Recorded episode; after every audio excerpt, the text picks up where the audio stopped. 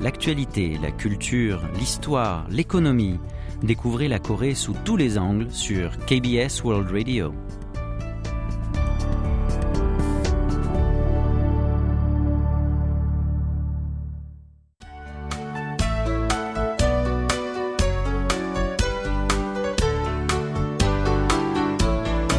Séoul au jour le jour.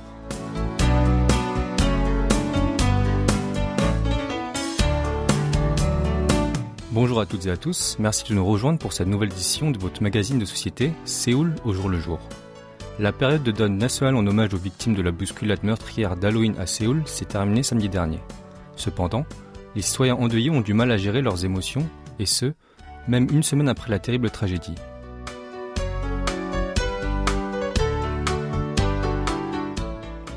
Le lieu commémoratif créé volontairement par les citoyens à leur sortie une de la station de métro Itaewon est toujours couvert de milliers de chrysanthèmes blancs, de lettres et de nourriture déposées par de nombreuses personnes. Or, certaines d'entre elles ont aussi envoyé des soutiens forts aux policiers qui ont œuvré dans les ruelles étroites le jour de la catastrophe. Dans la soirée du 3 novembre, un livreur est rentré dans un poste de police d'Itaewon avec une boîte de poulet frit à la main. Étonnés par la visite inattendue, les policiers ont vérifié d'où venait le repas mais il s'est avéré que c'était un cadeau d'encouragement envoyé par un citoyen. Plusieurs autres surprises touchantes ont eu lieu. Des sandwichs envoyés de l'île de Jeju au gâteau livré un à un à ses 22 agents. Le petit poste de police a commencé à se remplir de cadeaux et de petites lettres reçues. Une citoyenne qui leur a offert un cadeau a dit en sortant du commissariat comme suit. C'est tellement regrettable que le gouvernement sud-coréen continue de faire intervenir politiquement la police dans la situation actuelle. Comme il tente de lui imposer toute la responsabilité, c'est pour ça que j'y suis venu pour les encourager. Dans la même nuit, une des familles des victimes du drame s'est également rendue au poste de police pour déposer des boissons. La mère endeuillée est venue sur les lieux après les funérailles de son fils, déroulées dans la province de Gangui. Elle a ainsi réconforté du fond du cœur les forces de l'ordre du quartier qui travaillent en première ligne et a laissé un message. Je sais que vous avez fait de votre mieux. Espérons que toutes les personnes concernées puissent surmonter cette terrible épreuve. Cet talent émouvant de solidarité ne peut être que bénéfique pour eux.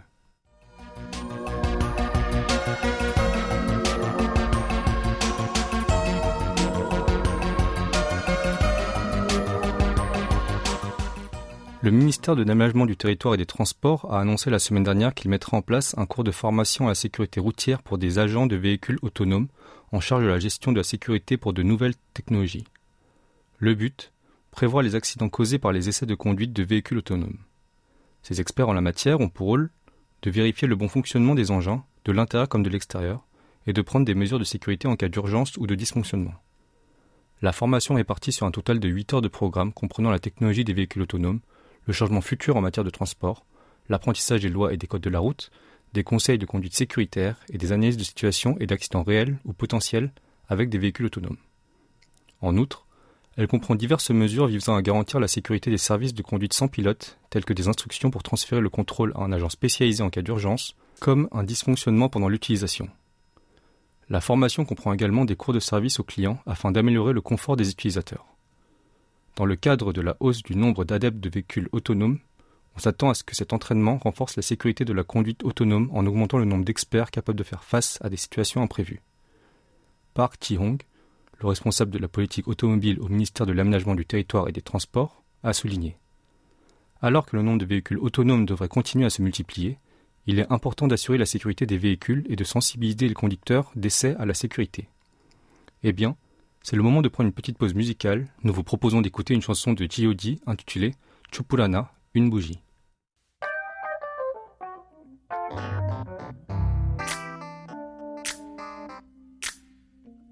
세상엔 우리들보다 가지지 못한 어려운 친구들이 많습니다. 지금도 힘들어하고 있을 그 친구들을 위해 이 노래를 부릅니다. 힘내라 얘들아. 왜 이렇게 사는 게 힘들기만 한지 누가 인생이 아름답다고 말한 건지 태어났을 때부터 삶이 내게 준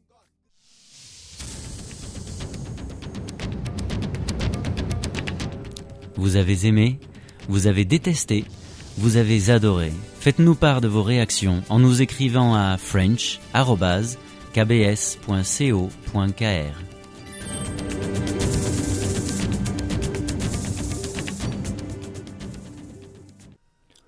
Bienvenue. Si vous venez de nous rejoindre, vous écoutez Séoul au jour le jour du mardi 8 novembre en compagnie de Jisoo François Kim. J'essaie d'atteindre la tranquillité intérieure en pratiquant la méditation du bouddhisme coréen. C'est ce que disait Fabien, un Français d'une soixantaine d'années, qui a participé à un programme d'ACES dans le village mondial de la méditation, situé à Mungyang dans la province Gyeongsang du Nord. Commençant par la séance de prière à Bouddha à 6 heures du matin tous les jours, cette ascète française se consacre près de 10 heures par jour à la méditation bouddhique coréenne, la pratique du son. Cependant, comme il est le premier étranger à participer au programme depuis l'ouverture du centre, ce n'est pas toujours facile pour lui de comprendre ce que les moines expliquent. Afin de surmonter la barrière linguistique, il se cultive en peignant ou en gravant des motifs sur des arbres ou pierres qu'il a ramassés près du centre. En effet, Fabien est peintre et sculpteur en France. À travers les petites images qu'il a créées, le pratiquant a trouvé ainsi son propre moyen culturel pour atteindre l'état sans moi, Mu-a en coréen. Ça fait actuellement une dizaine d'années que Fabien se penche sur le bouddhisme coréen du San. Contrairement aux pensées bouddhiques japonaises ou tibétaines, relativement bien répandues en Europe, dont la France, celles coréennes lui tiennent particulièrement à cœur. Alors, il s'est rendu plusieurs fois en Corée du Sud et séjourné dans les monastères locaux comme le Tongdo-sa pour poursuivre sa méditation. Depuis, il voulait suivre les études du Son sous la direction du moine du renom Kak-san s'il en avait l'occasion. Mais depuis que la pandémie du Covid-19 a éclaté dans le monde entier, il n'a pas pu quitter le territoire français. Heureusement, lorsque le village mondial de la méditation a ouvert ses portes en avril dernier, il s'est inscrit tout de suite au programme du centre et le suit toujours depuis juillet dernier. Pour lui, les objectifs sont clairs. Il vise à diffuser la pratique coréenne, dit Kanhwa Son, celle qui conserve les pensées bouddhiques traditionnelles, en France, mais aussi dans les autres pays européens.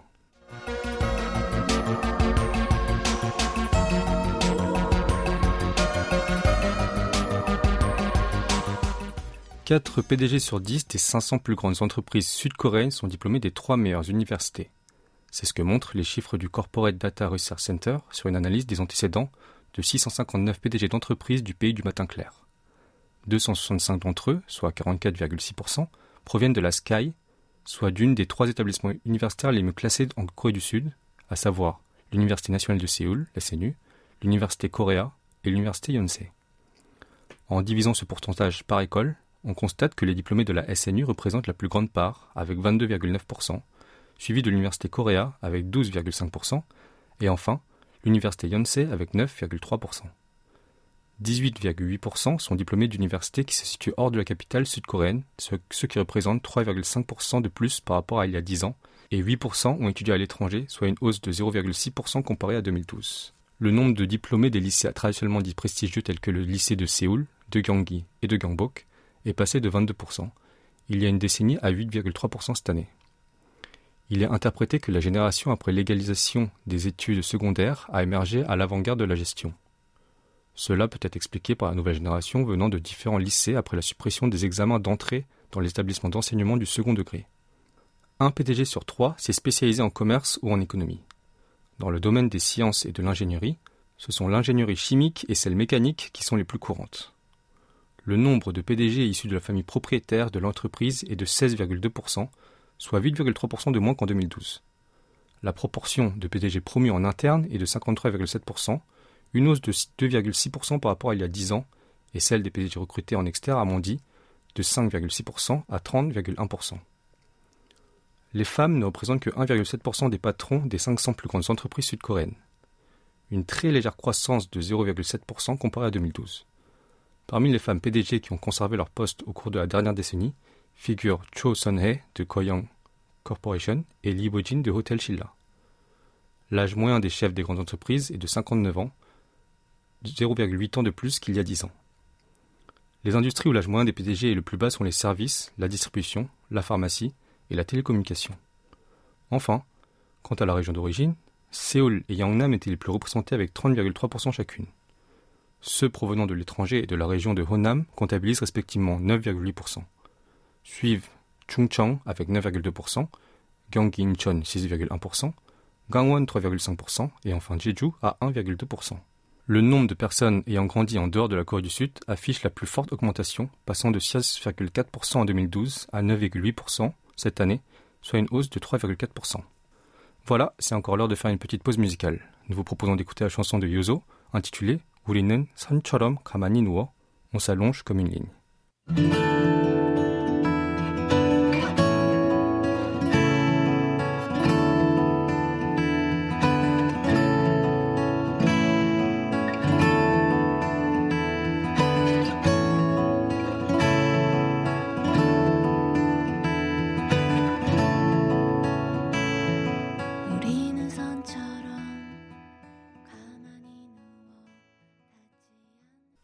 Sans exception, nous sommes encore entrés dans la saison du kimjang, la préparation du kimchi d'hiver.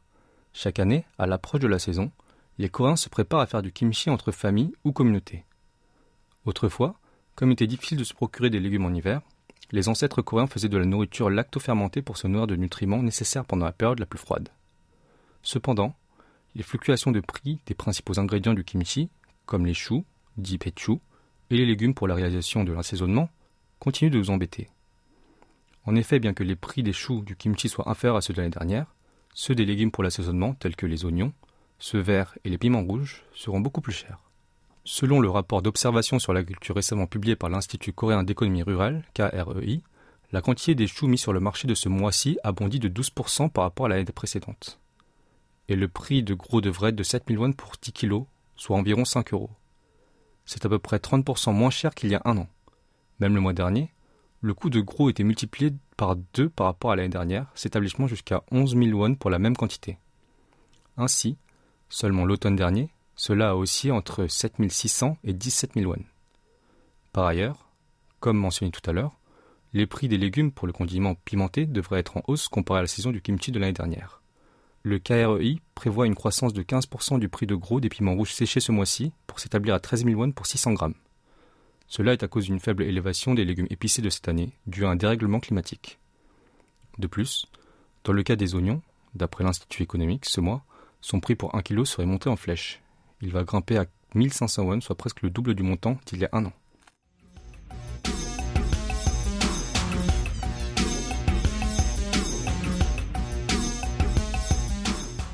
De nos jours, commander les plats de ses restaurants préférés via une application de livraison est une pratique courante. Comme elle nous fait la promesse d'être livrée en moins d'une heure à notre domicile, c'est à la fois pratique et utile dans la mesure où nous pouvons facilement sélectionner des options supplémentaires telles que des sauces ou encore laisser à la porte. En octobre dernier, un internaute sud-coréen a essayé de commander une soupe de mala, dit malatang en coréen, à l'aide d'une application de livraison. Or, dans ce restaurant sino-coréen, des options très spéciales ont été présentées dans le formulaire de commande. En plus des ingrédients ajoutés comme des légumes, de la viande, des nouilles ou du tofu à la soupe, ce commerce propose une option gratuite. Comment souhaitez-vous que nous vous préparions votre repas? Le patron a déclaré que si les clients optent pour un certain souhait à la suite de cette question, l'équipe leur prépare un plat sur mesure. Au total, il y avait 11 options amusantes et en voici quelques-unes. En vous souhaitant de gagner à la loterie, en vous souhaitant de décrocher un job le plus rapidement possible, en vous souhaitant d'avoir un petit ami, petit ami en vous souhaitant une bonne santé sans tomber malade, en vous souhaitant d'être influenceur sur les réseaux sociaux, et enfin, BTS pour toujours. Toutes sont offertes sans montant supplémentaire et les sélections multiples ne sont pas autorisées. À travers ces choix concoctés, ils nous donnent ainsi un aperçu des efforts pour préparer les repas commandés de tout leur cœur. Face à sa publication postée, certains internautes ont laissé des commentaires au sujet. En particulier, concernant l'option des Bangtan Boys, ils ont présumé comme suit. Le patron n'est-il pas un membre du fan club officiel de BTS, Army? Et certains d'entre eux ont réagi ensuite. Pourquoi n'est-il pas possible d'en choisir plusieurs? Et, ils nous font croire en leur je me questionne longuement sur lequel choisir. Ce n'est peut-être pas grand-chose pour certains, mais ça me touche, etc., etc. Parfois, ce petit geste de bienveillance comme celui-ci nous rend vraiment heureux. Avant de retrouver Huang Yang pour Saveur du terroir, nous vous proposons d'écouter la chanson de Sang Shigyang intitulée Non So tu m'as impressionné.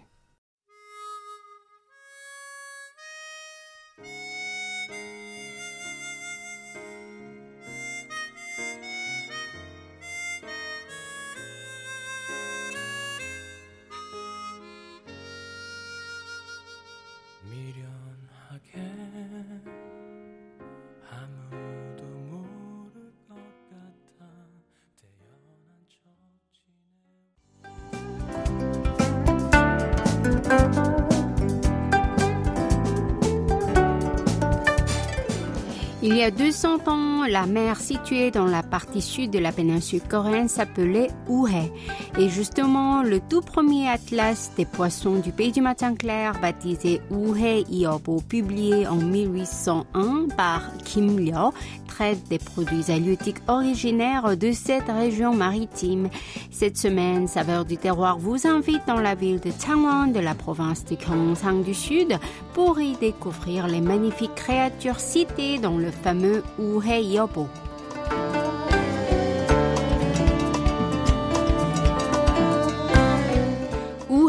Qui est une ancienne appellation de la mer autour de Masan Pogu de la ville de Changwon est considéré traditionnellement comme un gisement de diverses espèces marines. En effet, Po, qui fut l'un des trois plus grands ports de la dynastie Joseon, jouant un rôle de pont entre la mer de l'Est et celle de l'Ouest, était le centre du transport maritime de l'époque.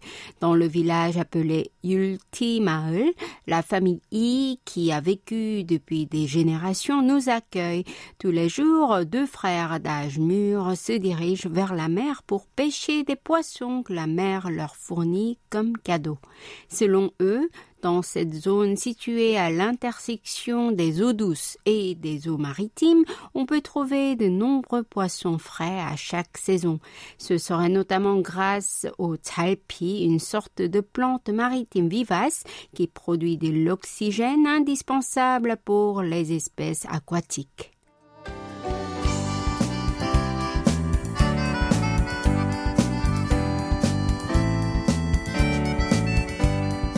Une fois les frères de retour au village après le travail la matinée sur le bateau, les femmes qui les attendaient prennent le relais.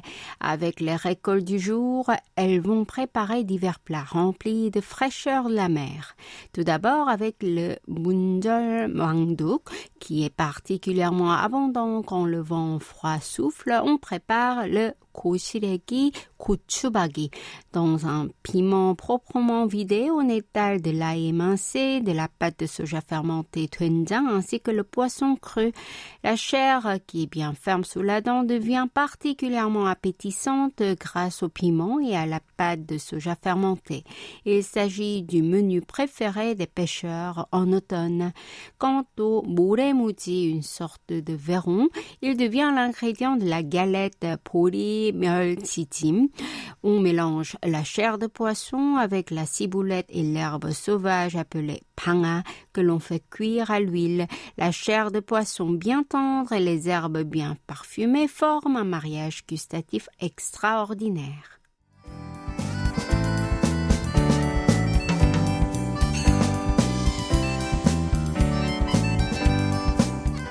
Avec les poissons appelés anbanon parce qu'ils sont surtout mangés par des oiseaux, on prépare le anbano churim. On les assaisonne de manière pimentée avant de faire mijoter à feu doux.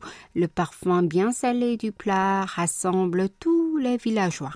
Il s'agit à la fois d'un voleur de riz et d'un amuse-gueule pour accompagner l'alcool dans ce village. Il n'y a pas que du poisson. Avec le moshi une sorte de palourde, on prépare une soupe. Dans le bouillon bien profond infusé de ces coquillages, on trempe de la pâte à base de farine de blé déchirée à la main. Pour les habitants, ce moshi sujebi est un plat de nostalgie qui rappelle les temps difficiles du passé.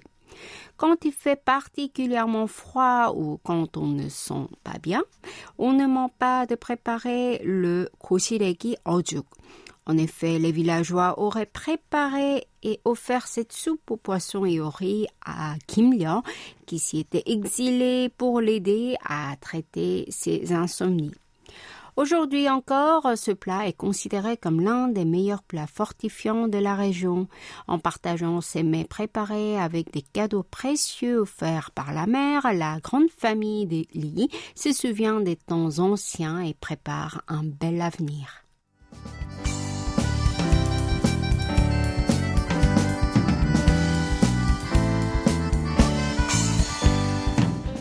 Si vous avez l'occasion de venir au pays du matin clair, nous vous invitons à visiter cette région méridionale de la péninsule pour découvrir la beauté de Ouhé et déguster de bons poissons saisonniers.